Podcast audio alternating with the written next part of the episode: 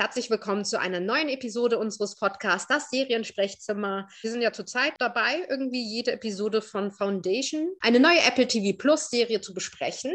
Und wir sind gerade bei Episode 3 und da haben wir wieder am Start die Beate in Berlin. Hallo Beate. Hallo, guten Tag.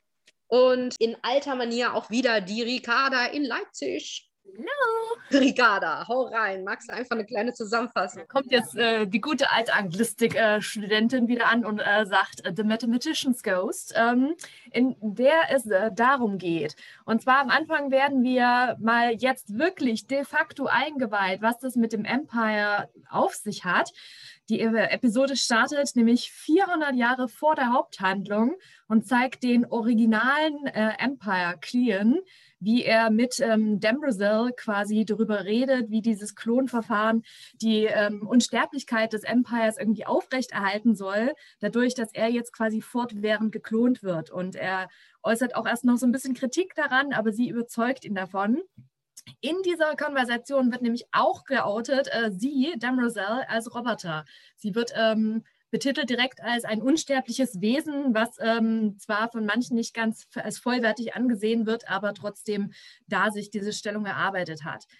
Ähm, in der weiteren Handlung geht es darum, wie die Kolonisierung ähm, der Foundation of Terminus ähm, voranschreitet, wie dort der Outpost gebaut wurde und wie sich quasi die Leute, die dort dann gelandet sind, letzten Endes ähm, zusammenfinden und ähm, äh, aufbauen, das Ganze. Salvo wird auch als Hauptcharakterin dort äh, etabliert, die als, äh, wie ich ja schon im letzten Podcast gesagt habe, die Tochter von zwei der Original Founding Fathers and Mothers da quasi ähm, geboren wurde auf Terminus und ähm, jetzt äh, die Warden, also quasi so wie, ich sag mal so, wie der Sheriff ähm, von diesem ähm, Foundation Outpost äh, agiert. Und sie ähm, hat auch eine magische mystische Verbindung irgendwie zu diesem, den wir auch schon erwähnt haben, komischen Obelisken, dem Vault, der da auf diesem Planeten schon vorher da war. Also sie irgendwie ist sie angezogen von dem Ding. Sie kann auch auf irgendeine Art und Weise sich als einzige dem Ding nähern, ohne dass ihr was passiert. Und auf einer dieser komischen ähm, äh, Spaziergänge, sag ich mal, zu dem Ding ähm, trifft sie dann auch, ähm, beziehungsweise sieht sie ein Schiff, was sich dem Planeten nähert, von einer anderen, ähm, einer, äh, einem anderen Volk. Ich habe den Namen nie so richtig verstanden, aber irgendwie Anakiran oder so heißen die. Und die nähern sich ähm, Terminus und dann äh, geht da quasi ein Konflikt innerhalb der ähm, Führungsriege von Terminus los. Was machen wir jetzt? Da kommt ein Schiff auf uns zu. Müssen wir uns verteidigen? Wie verteidigen wir uns? Auf wen können wir uns hier gerade verlassen?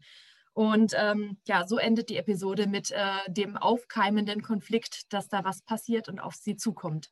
Art, hast du da noch was hinzuzufügen? Ja, den Oberknaller, was die, was die Veränderung zum Buch angeht, im Buch ist Salvo Harden ein Mann. Die Figur wird ja im Moment nur so dargestellt als jemand, der so wie so eine Art Bürgermeister agiert, also der so praktisch den der so versucht, so alles im Griff zu haben und alles zu ordnen und zu organisieren und der ganzen Sache Struktur zu geben. Und eine der wichtigsten Fähigkeiten im Buch ist eigentlich die Diplomatie. Das ist die wichtigste Fähigkeit, die diese Figur hat, zu verstehen.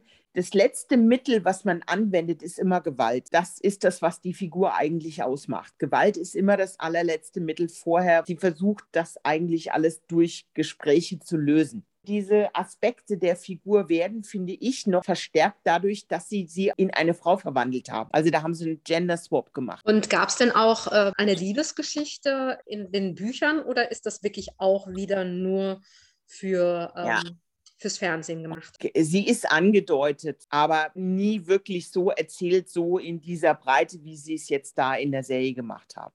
Und die Figur hat auch eine andere, ich darf ja nicht spoilern, also da haben sie schon eine Menge Veränderungen jetzt reingebracht um die, rund um diese Figur herum, weil diese Figur auch ein echter Politiker ist. Und sie kommt ja eher so rüber jetzt in dieser dritten Folge als jemand, dem die Rolle zugefallen ist. Ich habe sie auch so ein bisschen empfunden, als ob sie so ein bisschen eine Einzelgängerin ist und ständig sich als Außenseiterin betrachtet und, und kämpfen muss um, um ihre Stellung, um die Anerkennung in, in dieser Kolonie. Ja, sie hat so eine Zerrissenheit so ein bisschen weil ihr, ihr ist es, glaube ich, auch unangenehm, dass sie, sie steht nicht gerne im Mittelpunkt und sie ist halt dadurch, dass sie als Einzige diesem Volt nahe kommen kann, in wirkliche Nähe, hat sie wie so eine, wie so eine Einmalstellung. Es gibt niemand anders, der da Zugang hat.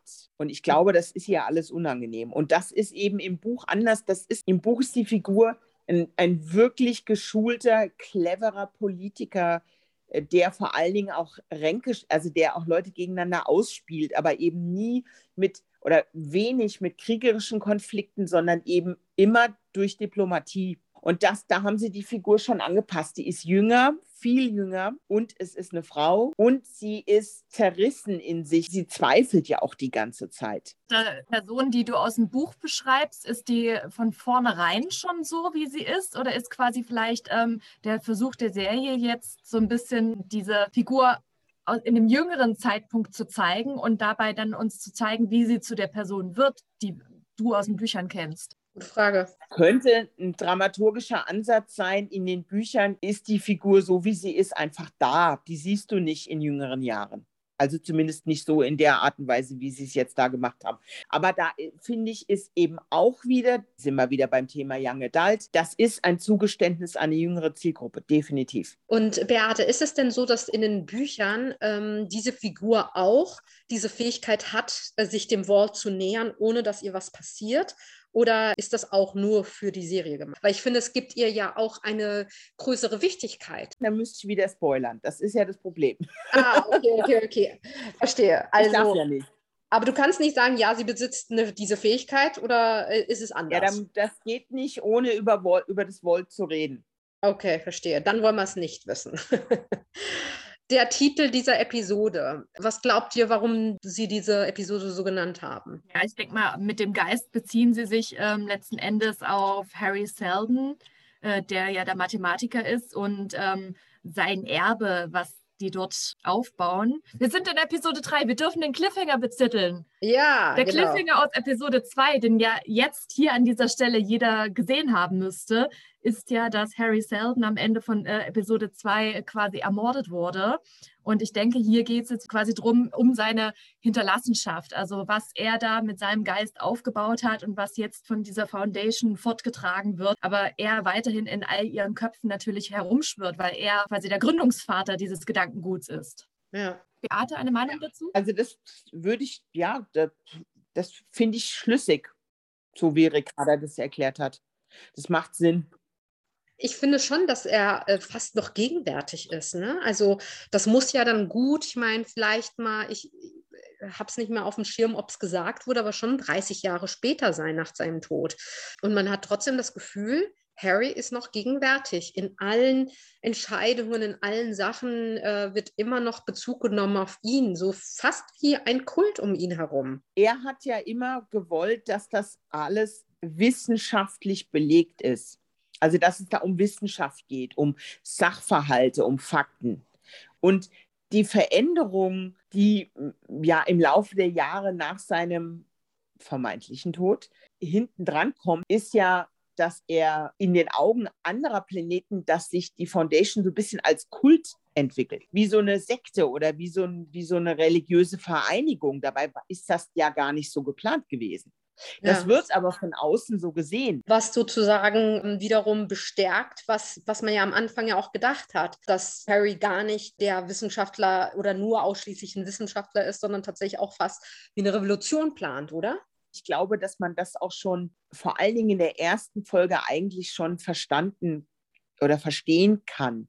Wenn jemand sich solche Gedanken darum macht, wie man ein, ein, also praktisch die, die Menschheit erhalten kann, weil um mehr geht das ist ja das, worum es da eigentlich geht. Der hat, der hat, der hätte ja auch sagen können, das ist mir doch egal, ich weiß zwar alles, dass, dass das hier alles in den Arsch geht, aber was soll mich das interessieren?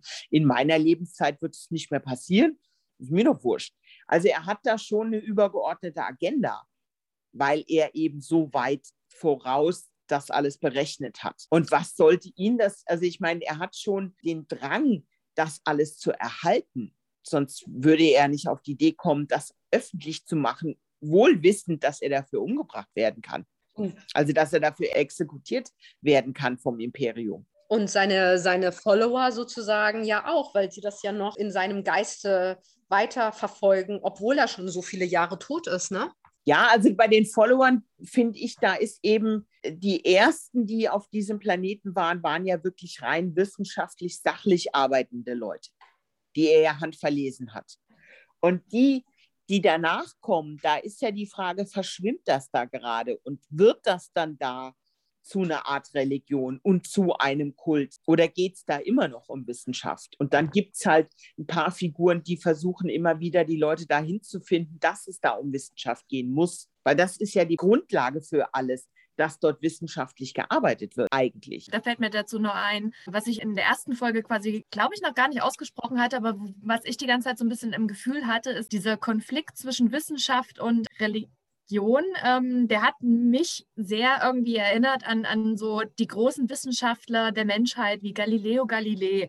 Das, ähm, Harry hat für mich so, so einen Galileo-Vibe versprüht, der quasi da mit seiner wissenschaftlichen These wirklich, der hatte nie im Kopf irgendwie, ich möchte, dass mein Name Generationen später noch in einem Kult äh, irgendwie gelebt wird, sondern er hat einfach wissenschaftliche Erkenntnisse hervorgetan und wollte die irgendwie kundtun. Und genauso ist, sehe ich das mit Harry, der ist ein Wissenschaftler, der hatte nicht im Hinterkopf, Kopf irgendeinen Kult zu gründen, sondern der hat diese Kenntnisse irgendwie herausgefunden und möchte sie im Namen der Menschheit irgendwie nutzen und dem Menschheitswohl zur Verfügung stellen. Also er hat in meinen Augen nicht vorgehabt, da irgendwie der Kultvater zu werden, sondern das passiert halt eher so aus der Dynamik äh, allein heraus. Ja, also das, wenn da jetzt so ein äh, religiöser Kult daraus entstehen sollte, was ich eigentlich nicht glaube, ich glaube eher, das sind wirklich alles eher Leute, die halt an, an diese Wissenschaft glauben und daran äh, damit was Gutes zu tun. Irgendwie. Ich würde es eher dann jetzt so mit der ähm, mit aktuell vergleichen mit äh, Klimaleugnern versus Leuten, die an den Klimawandel glauben. Ja, ich frage mich, ob, äh, wenn es hart auf hart käme ähm, und sich die ähm, Leute auf Exodus entscheiden müssten, im, also für Harry und gegen äh, das Empire, ob sie nicht dann doch sagen würden, wir sind bei Harry. Ne? Also die, die da auf dem Planeten sind, auf jeden Fall. Weil sie ja wissen, dass das alles fundiert ist. Das ist, sind ja, er ist ja kein Prophet. Das ist ja der Unterschied. Beim Prophet geht es um Glauben bei dem, was, was Harry Seldner macht mit der Foundation, das ist wissenschaftsbasiert. Das ist ein großer Unterschied. Und die Grundlage für die Arbeit der Leute dort ist ja immer noch Wissenschaft. Und dieses, dieses äh, beäugt werden von den Planeten, die rundrum sind, um Terminus. Das ist ja auch das, was das Empire immer wieder in der, versucht, in der Balance zu halten. Du hast Planeten, wo Religion eine ganz große Rolle spielt oder irgendeine Form von Religion. Und Terminus, da spielt Religion keine Rolle, sondern es ist der Gegenentwurf. Und das weckt eben andere Planeten auf, die sich davon bedroht fühlen von, von Wissenschaftlern. Und das zieht sich ja letztendlich was Ricarda gerade schon gesagt hat, wir sind ja in der heutigen Zeit wieder an so einem Punkt, wo sich bestimmte Gesellschaftskreise von Wissenschaft bedroht fühlen. Ich finde, es ist auch eine Episode, wo äh, wir endlich äh, wirklich schwarz auf weiß diese, ähm, hast du ja vorhin schon gesagt, Ricarda, es endlich klar ist, dass es auch ums Klonen geht. Wird auf einmal klar, welche Tragweite das hat, welche Bedeutung das für, diese, für dieses ganze Universum hat? Oder wie habt ihr es empfunden? Wie ist es dargestellt worden? Ach, die ersten vier Folgen muss man echt so ein bisschen im, im, im Zusammenhang-Kontext sehen, weil in Folge vier wird das nochmal auf eine ganz andere, interessante Ebene weitergeführt, dieser Gedanke.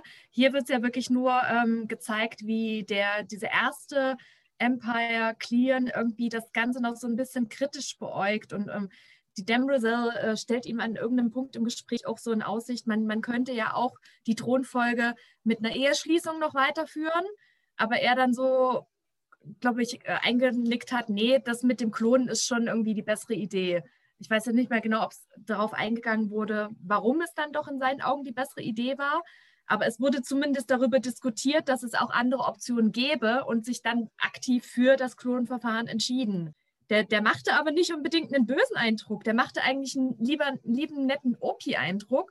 Deswegen, ähm, das wäre dann vielleicht auch was, was man aus den Büchern nur irgendwie äh, konkreter erfahren könnte, vielleicht, warum für diesen Empire jetzt dieses Klonverfahren wirklich die, die bessere Wahl ist. Ob, ob das sie diese Demerzel ihm irgendwie so ein bisschen suggeriert hat oder ob das aus irgendwas anderem fundiert ist, diese Entscheidung. Das könnte ich beantworten, müsste aber spoilern. Insofern. Dann machen wir das nicht.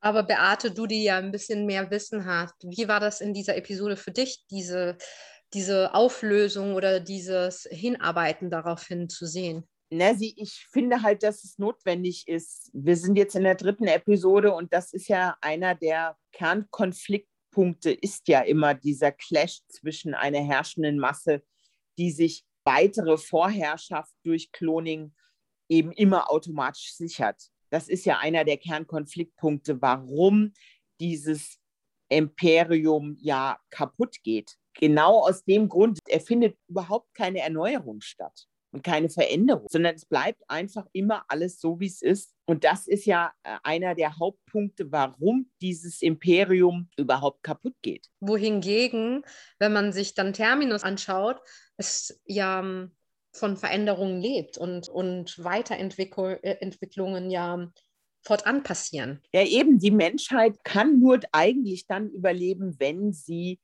sich ständigen Veränderungen unterwirft. Wenn es keine Veränderung gibt, gibt es Stillstand. Sehen wir ja gerade bei uns in Deutschland. Seit 20 Jahren dieselbe Regierung, Stillstand, Stillstand, Stillstand, Stillstand, keinerlei Weiterentwicklung. Und ich denke, dass der Brother Date ja dadurch, dass er den, den ähm, Harry Selden ins Exil geschickt hat und ihn diese Foundation bauen lässt, hat er praktisch so ein Mini-Zugeständnis gemacht, dass das, was er sagt, richtig ist und dass er genau weiß, er muss minimale Veränderungen zulassen. Und die Tatsache, dass er Harry Selden gewähren lässt, ist eine, eine Veränderung. Meinst du, es ist eine Veränderung an sich oder ist eine Veränderung zum Buch? Nein, nein, es ist eine Veränderung. Die sind ja alle unterschiedlich reflektiert. Also diese ganzen Klone. Also der eine mal mehr, der andere mal weniger. Und je älter die werden, desto mehr haben sie natürlich erlebt und erfahren und reflektiert der Brother Day ist für mich der cleverste, weil er am schnellsten antizipiert, was um ihn herum passiert. Der jüngste, der ja jetzt in der dritten Folge schon ein junger Erwachsener ist und somit auch jetzt langsam eine tragende Rolle bekommt. Das wird man dann in den, in den nächsten Folgen sehen. Das ist ja der größte Zögerer und Haderer von allen.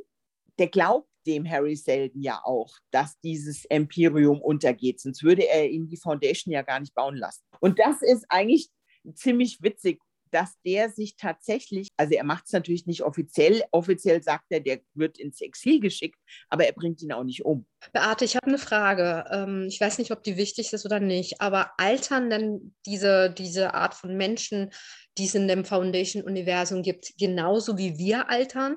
Oder ist der Alterungsprozess verlangsamt, also werden die älter?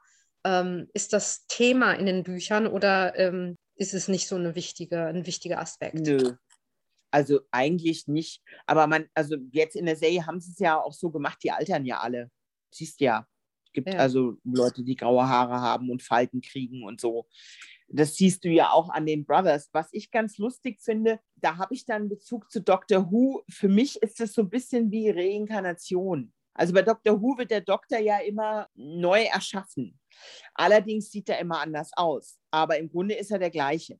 Ja. Und äh, das fand ich immer, fand ich irgendwie so eine interessante Parallele, weil das ist ja ein Klon, das ist natürlich Cloning. Der Doktor wird ja nicht geklont. Ne? Der Demnach im Now, also im Now, wo es äh, sozusagen äh, Warden jetzt gibt, müsste doch äh, Brother Day mittlerweile Brother Dusk sein. Und also, oder?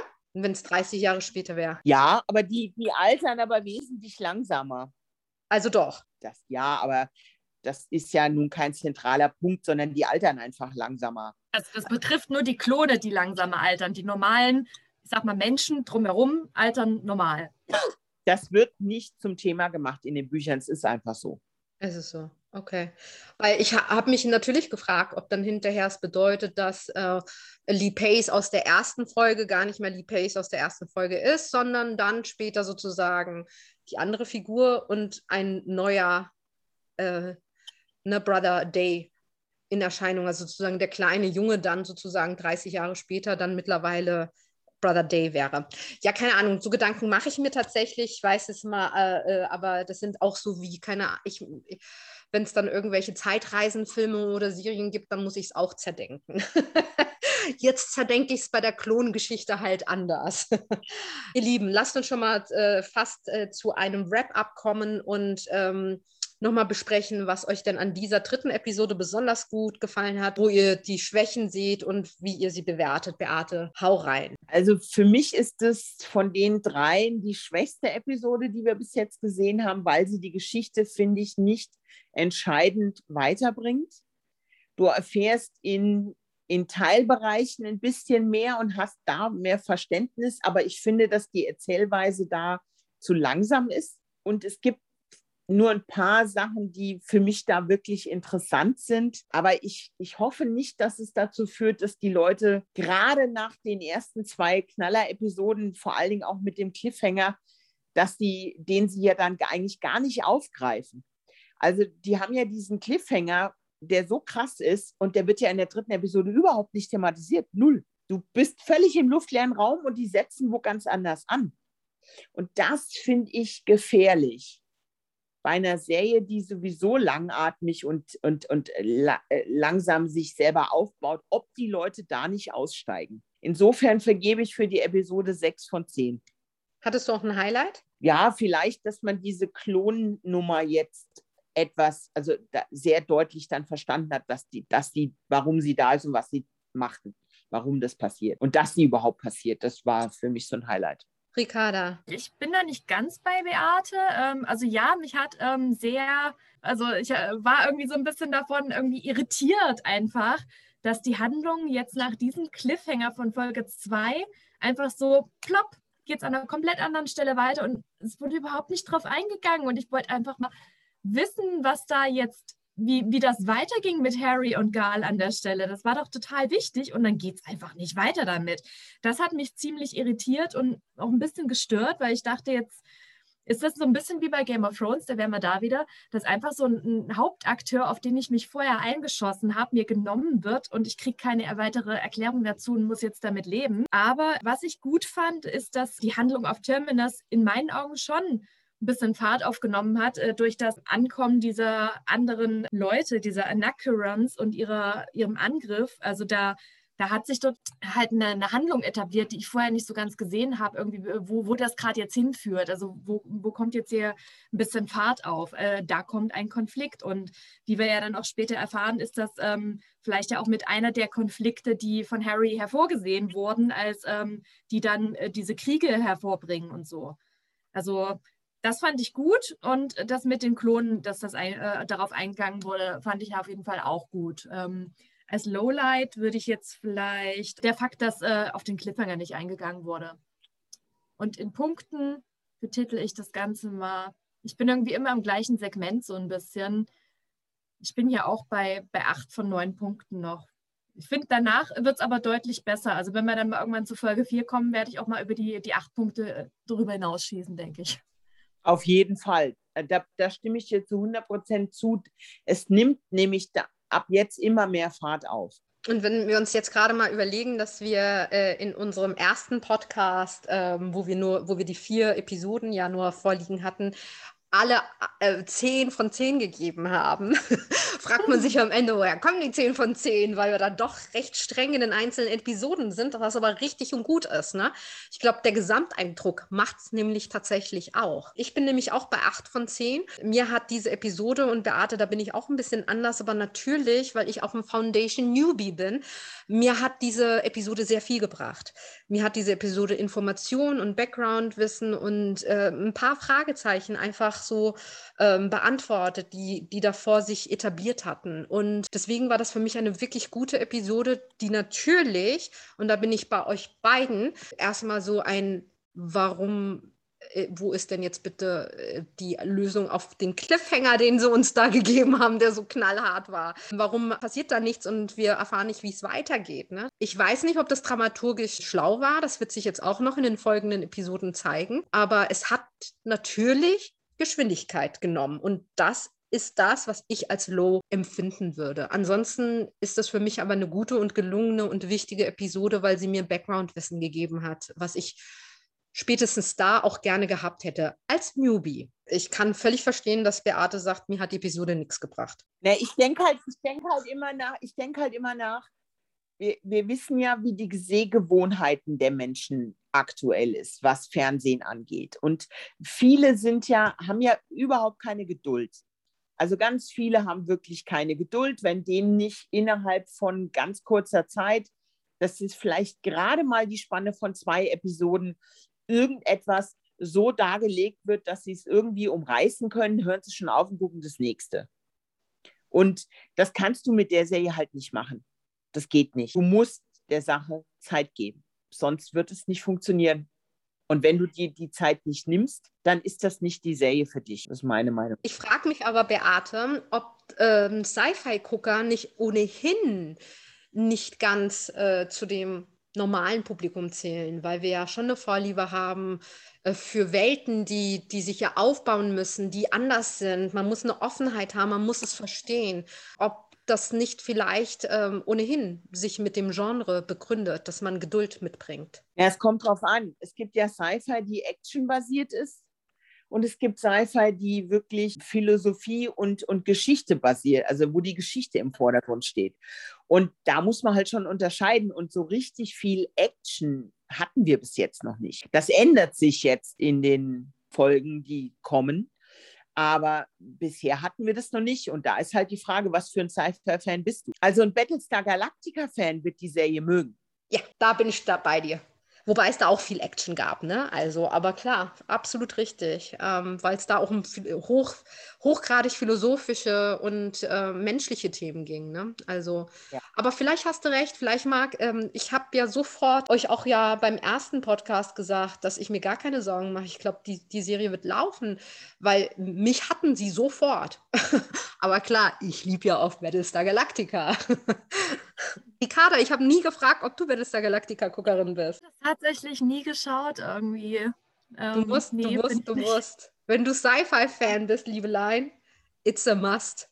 Ja, irgendwann ja, auf mal. Es gibt Fall. so viel zu gucken. Nee, aber das ist eine, die ist ein, eine der großen. Battlestar Galactica ist aber ein Klassiker-Serie, die man ganz ehrlich gesehen haben muss. Es gibt so 20 Serien, die kann man nicht nicht gesehen haben. Und Battlestar Galactica ist definitiv eine davon. Zumindest, wenn man Sci-Fi-Fan ist. Ja, aber nicht nur, wenn man Sci-Fi-Fan ist, auch sonst, Mel. Das ist eine ganz wichtige Serie, weil sie auch diese ganzen Elemente von Philosophie und Religion mit in eine Serie reingebracht hat. Also das ist schon so, so eine wegweisende Serie gewesen. Genau wie im Drama- oder Crime-Bereich The Wire. Also es gibt so ein paar Parameterserien, wo man wirklich sehen kann, boah, die haben echt ganz viele beeinflusst. Und dazu gehört Battlestar Galactica. Beate, wir machen mal eine Podcast-Reihe. Du machst jetzt mal eine Liste von den 20 wichtigsten Serien und wir machen mal, wenn das Ding hier vorbei ist, eine Podcast-Reihe, dass du nochmal alle, alle vorstellst, die man gesehen haben muss. Was hältst du davon? Ja, auf jeden Fall. Also gut, es ist ja immer ein Unterschied zwischen persönlichem Geschmack und Objektivität, was Qualität angeht. Also ich würde dann, wenn, wirklich nur danach gehen, reine Qualitätsparameter, nicht persönlicher Geschmack, weil der ist ja bei jedem anders. Natürlich. Aber wenn man nur nach Qualitätsparametern geht, da kann man so eine Top 20 erstellen. Genau, die das machst geht. du dann mal demnächst und dann werden wir die mal nach und nach äh, abarbeiten, wenn du Lust hast. Ja, gerne, sofort. Als Vorschlag man muss ja nie. Das ist ja auch, ich, äh, ich meine, ich stehe ja auch manchmal auf totale Trash-Sachen, gebe ich ja auch offen zu. Deswegen hast du völlig recht. es gibt ja so, so geschmäcklerische Dinge, ne? Aber Mädels, letzte Worte. Habt weiter Geduld, bleibt weiter dabei, ihr werdet belohnt. Guckt Foundation. Ja, absolut. Also da bin ich auch bei Beate. Also wir, wir müssen jetzt hier leider ähm, ja erstmal aufhören an der Stelle, aber es, es wird wirklich, es nimmt richtig krass Fahrt ab. Ab Episode 4 mindestens äh, wird es schon spannender, aber auch danach irgendwie. Also es, habt Geduld. Haben die schon sowas etabliert, was Live Long and Prosper So say we all. Wird es sowas geben, Beate? Wird es bei Foundation was geben, wo wir hinterher alle ein Quote haben und sofort Bescheid wissen? Der große Unterschied zwischen, zwischen Game of Thrones und Foundation ist die Abwesenheit von Humor. Es wird bei, bei Foundation, wenn sie den Büchern folgen, von Humor nichts zu sehen sein. Es ist alles sehr ernst. Und bei Game of Thrones hattest du immer Humor. Und deswegen ist es auch so viel einfacher, sich da Quotes zu merken und irgendwelche Dinge, die, die irgendeiner gesagt hat, die sofort auf T-Shirts gedruckt werden. Das sehe ich bei Foundation nicht. Mist, sonst hätte ich nämlich jetzt gerne ab jetzt einen Spruch gehabt, wo wir immer diese Folgen, diese Episoden-Review abschließen. Aber gut. Let's clone. clone you later, Alligator. Irgend sowas in der Art. Science, Bitch. Silence, Bitch. Nee, Science, Bitch. Das ist ja Ach, von, Science, ähm, Bitch. von ähm, Breaking Bad, ist es eigentlich. Na gut, ihr Lieben, schön, dass ihr wieder dabei wart. Ihr Lieben, wir sehen, hören und sprechen uns zur vierten Folge von Foundation. Bis dahin, Tschüss. live long and prosper, so say we all. Winter is coming. Science, Bitch. Tschüss, bleibt stabil.